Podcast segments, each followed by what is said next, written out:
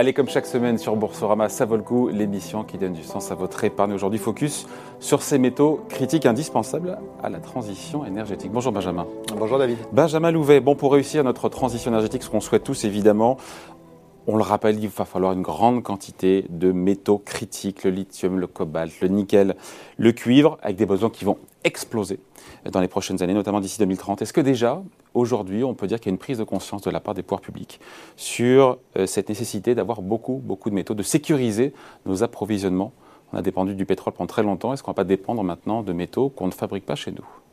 C'est exactement ça. Il y a une prise de conscience. Alors, elle est relativement tardive, même s'il ne faut pas oublier que depuis 2011, euh, l'Union européenne a une liste de métaux critiques, mais qui était finalement assez limitée et elle est en train de s'étoffer euh, au, fil, du temps.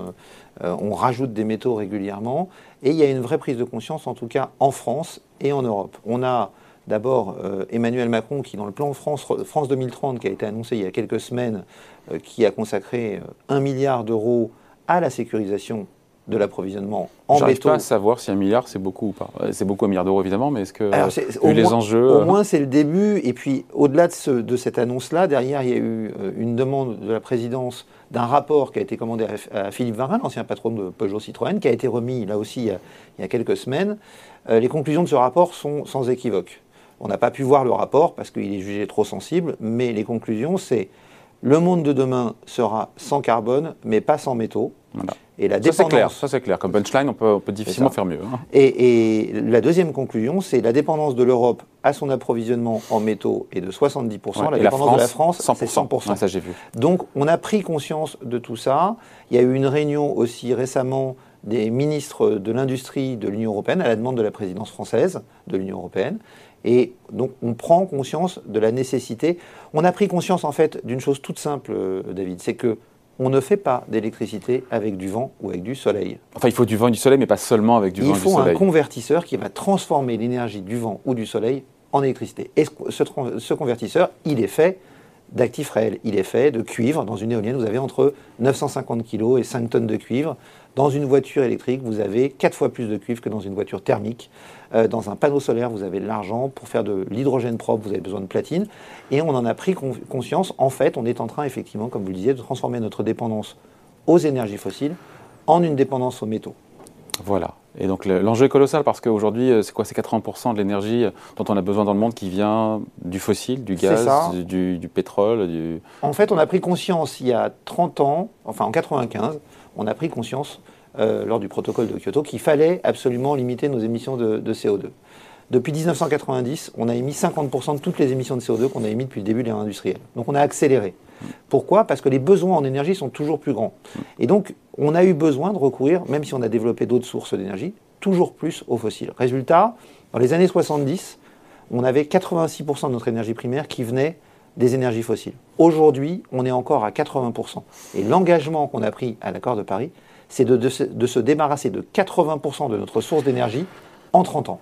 Donc il y a un travail énorme et on est pris par le temps. Donc il va falloir accélérer très vivement sur ces sujets-là. Et ces métaux, il, en faut plus. Euh, si on prend l'exemple du nickel, euh, il en faut euh, notamment, on le disait, dans les, dans les voitures, dans les voitures électriques. On peut augmenter la production de nickel comme ça Il faut mettre plus d'argent Comment est-ce qu'on fait pour euh, éviter les pénuries, éviter les flambées des, des coûts, euh, des cours qu'on voit déjà aujourd'hui d'ailleurs Ça va être un peu difficile d'éviter la flambée des cours. Si on prend l'exemple du nickel, vous le disiez, il faut du nickel dans les batteries. Alors il y a différentes technologies de batteries, mais les batteries au nickel sont celles qui permettent, permettent d'avoir les plus longues euh, distances parcourues par un véhicule électrique, donc elles sont très prisées. Mmh. aujourd'hui dans le monde, on produit 2 millions de tonnes de nickel dont 1 million de tonnes de très haute qualité, donc qui est la qualité nécessaire pour faire des batteries. 1 million de tonnes.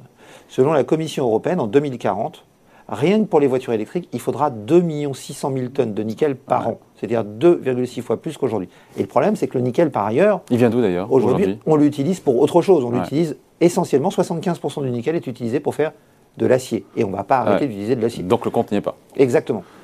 Et donc, il viendra d'où ce, nickel euh, eh Aujourd'hui, il, vient d'où d'ailleurs Alors, il y a, une, grosse partie de la production qui vient euh, de, Russie. Euh, il y en a évidemment en Nouvelle-Calédonie, hein, on peut mm. parler de, des ramettes. Donc, il y a plusieurs sources. Le problème, David, c'est qu'au-delà du problème de la quantité nécessaire, il y a le problème de la taille du robinet. À quelle vitesse on va pouvoir mettre ce, lithium sur le, ce, nickel sur le marché? Aujourd'hui, il faut entre 5 et 7 ans au niveau mondial pour ouvrir une nouvelle mine. Donc le seul moyen en fait de régler notre problème, c'est que le prix de ces métaux monte vite. Pourquoi? Parce que si le prix de ces métaux monte, certaines mines qui aujourd'hui ne sont pas rentables parce que la concentration en nickel par exemple n'est pas suffisante, vont pouvoir être mises en activité, mais il faut le faire vite parce que le problème se pose dans les 10 ans qui viennent. Sauf qu'au bout de la chaîne, c'est un consommateur qui acceptera ou pas de payer beaucoup plus cher sa voiture électrique si, tous les, si beaucoup de composants, beaucoup d'intrants nécessaires à la voiture électrique sont de plus en plus chers. Ça pose aussi la question de, du modèle économique, de l'acceptabilité sociale. à la part des clients même qui vont se dire bah non, euh, c'est trop cher, moi je n'ai pas les moyens d'acheter une voiture électrique. Carlos Tavares, euh, le, le, patron de Stellantis, en parle effectivement assez régulièrement. Il y a un problème d'acceptabilité sociale. Il y aura sans doute besoin, au moins pour les classes moyennes, pour les personnes qui n'ont pas les moyens de se payer ces voitures, qui sont encore beaucoup plus chères aujourd'hui que les voitures thermiques. On nous annonce une parité d'ici quelques années. Oui, mais on m'a dit 2024-2025, ce qu'a m'a dit euh, Luca Di Meo, le patron de Renault. Avec des prix des métaux qui seraient amenés à monter très fort, le prix des métaux, c'est 20% des prix d'une technologie euh, bas carbone. Donc euh, ça veut dire qu'on pourrait annuler avec la hausse de ces métaux la baisse de prix attendue grâce aux gains technologiques. Donc c'est pas du tout évident et il faudra un soutien d'État, ça c'est une certitude. mais, mais, les prix vont monter, c'est quasiment une certitude. Et c'est pas moi qui le dis. Euh, le Fonds monétaire international a publié un papier tout récemment là-dessus, euh, dans lequel ils expliquent qu'ils ont regardé la trajectoire probable des prix de quatre métaux indispensables à la transition le lithium, le cobalt, le nickel et le cuivre. Leur conclusion, d'ici 2030, c'est-à-dire dans 8 ans, le prix du lithium, du cobalt et du nickel pourrait progresser, je cite, de quelques centaines de pourcents. Quelques centaines de pourcents. Oui, donc ça veut dire 100, 200, 300. Et le prix du cuivre d'au moins 60%. Et ces prévisions, il est précisé qu'elles sont assez, euh, assez conservatrice. Ce qui veut dire qu'on a un risque de voir les prix monter plus que ça. Donc il va falloir s'habituer aussi à payer une énergie plus chère. Ça, c'est une idée qui commence à être acceptée. tout ce qu'on a dit sur le nickel, c'est valable d'ailleurs en termes de production pour tous les autres métaux critiques. Et puis il faut aussi euh, euh, recycler, euh, évidemment, euh, tout le, cuivre qu'on a déjà chez nous. Il faut peut-être ouvrir des mines. Je sais que c'est un sujet qui politiquement est sensible. Alors c'est un vrai sujet et qui va d'ailleurs poser un sujet politique. Mais euh, le recyclage est une solution, certes, mais une solution à moyen terme. Parce qu'aujourd'hui, comme on déplace la production d'énergie vers, vers d'une énergie qui ne consommait pas beaucoup de métaux à une énergie qui consomme beaucoup de métaux, les volumes nécessaires sont beaucoup plus importants. Donc le problème à gérer, il est là dans les 5 il est à dans 10 les 5 à 10 ans qui viennent. Après, quand vous aurez installé des éoliennes, quand vous installez une éolienne et que vous mettez 5 tonnes de cuivre dedans, le cuivre, il est bloqué pour 30, 30 à 40 ans. Hmm. Donc vous ne pouvez pas tout recycler.